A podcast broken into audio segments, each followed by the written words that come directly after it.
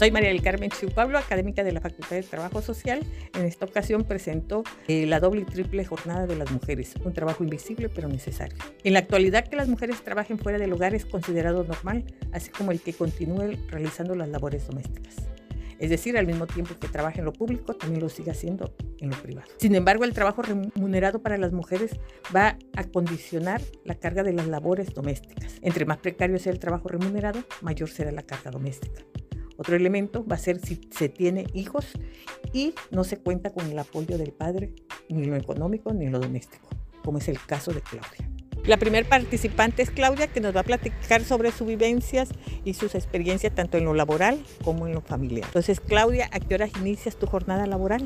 Eh, mi jornada laboral inicia a las 6 de la mañana y salgo a las 6 de la tarde. Eh, son 12 horas que, que laboro. En la tarde llego a la casa, tengo dos niños, una niña y un niño, va a la secundaria y uno va a la primaria.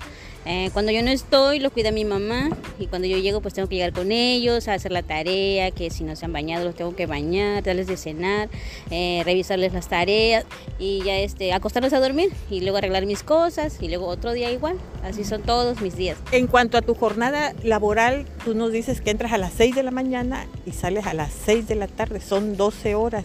¿Cuáles son tus días de descanso?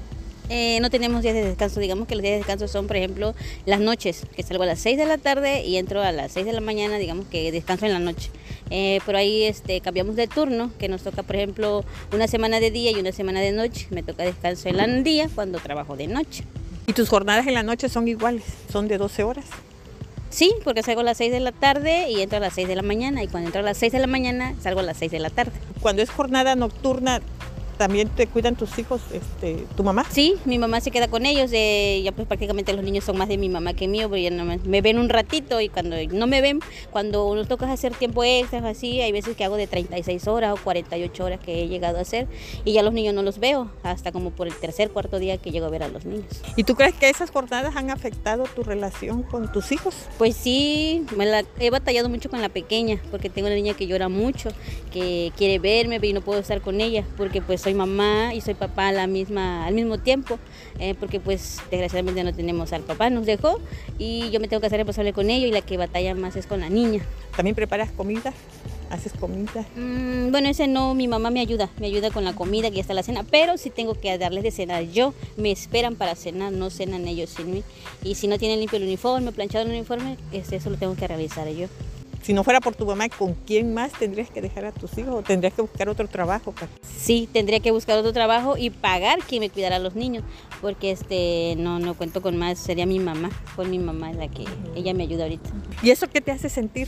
Pues no creo, bueno, pues no tengo pareja ahorita y no la, no la necesito ahorita, estoy bien con mis hijos, pero sí estoy, siento que estoy fallando como mamá, porque le estoy haciendo falta a los niños. La doble jornada para las mujeres implica asumir responsabilidades tanto en lo laboral como en lo doméstico. Sin embargo, en estas funciones también refleja una marcada desigualdad, no únicamente con el género, pues un mismo trabajo, como es el caso que presentamos, no involucra lo mismo en lo familiar y personal si lo desempeña un hombre o una mujer.